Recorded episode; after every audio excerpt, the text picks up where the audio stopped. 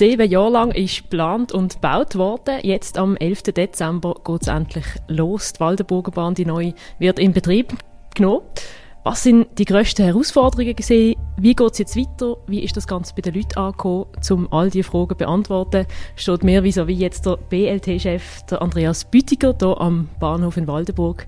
Herr Bütiger, in wenigen Tagen geht es los. Was bedeutet der Tag für Sie? Ja, ich kann es immer noch nicht ganz fassen, dass es überhaupt in sieben Jahren in der Schweiz bei diesen Regulierungen möglich war, eine Bahn zu planen, die Finanzierung sicherzustellen, die Bevölkerung ins Boot zu holen und dann erst noch mit der modernsten verfügbaren Technologie heute im Meterspurbereich so eine Bahn auf die Schiene äh, zu stellen. Ich kann es immer noch nicht ganz fassen, dass das möglich war. Wie groß ist die Freude?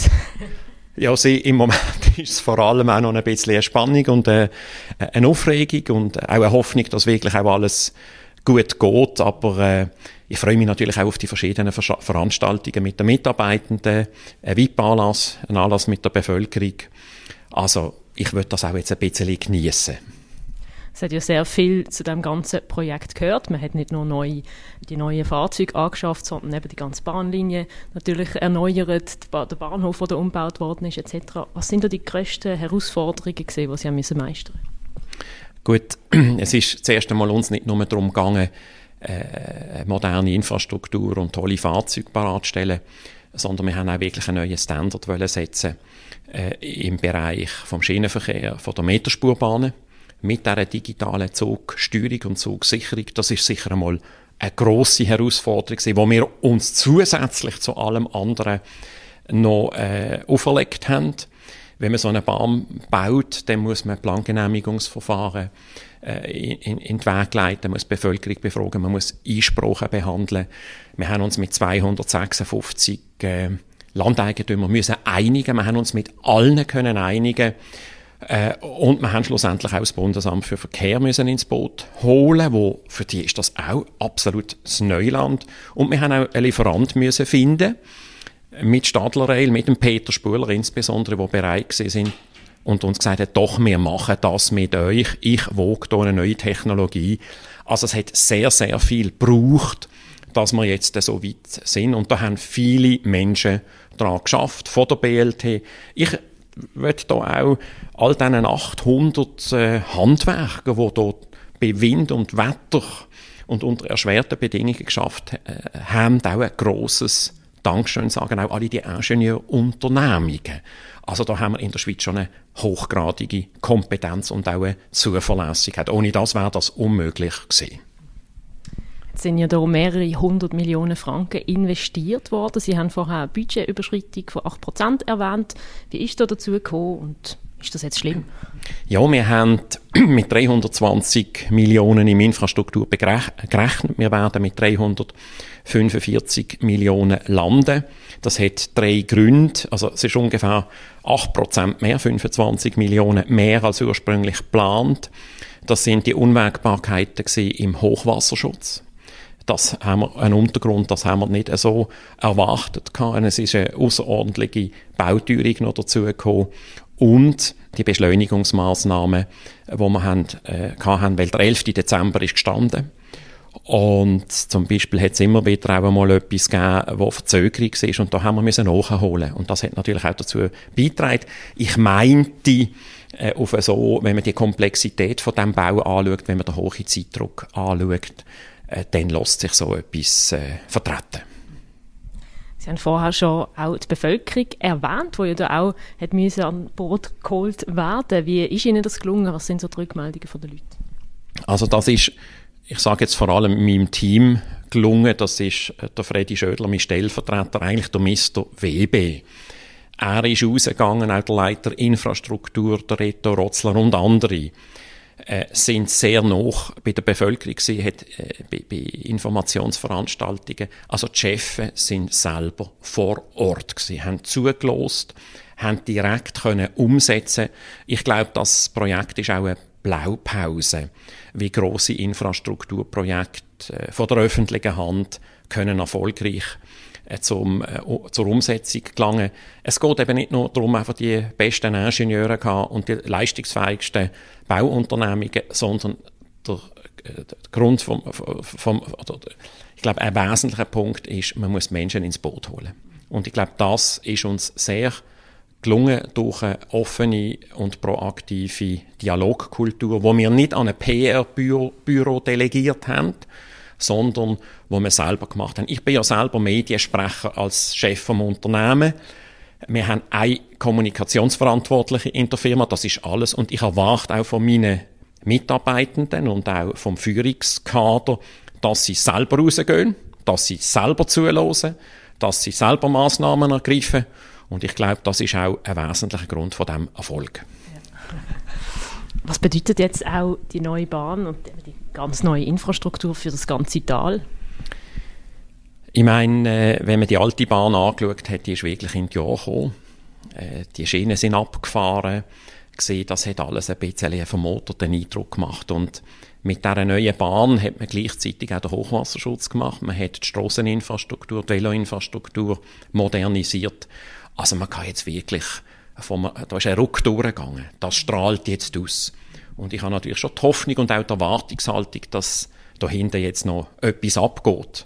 Sprich, dass sich vielleicht auch zusätzliche KMU ansiedeln, sicher die bestehenden KMU bleiben, aber wir stellen schon fest, dass auch äh, die Attraktivität vom Wohnen durch die neuen Infrastrukturen schon deutlich zugenommen haben. Es wird modernisiert, es wird renoviert, es werden neue Wohnbauten erstellt und das ist ja genau das, was wir auch wollen.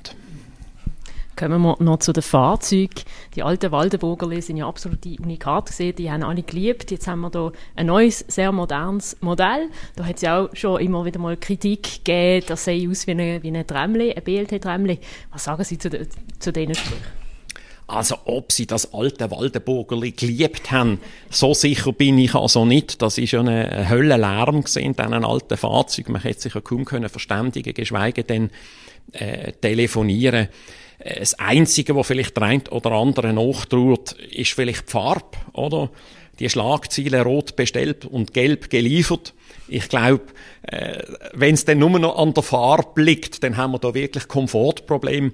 Und vielleicht haben auch da die, die mit dem Dampfzügli umgefahren sind, fünf bis acht Mal im Jahr, die können das halt nicht mehr, weil wir nicht mehr 75 Meter Spurbreite sind. Aber das ist Nostalgie und manchmal muss man auch so Sachen loslassen.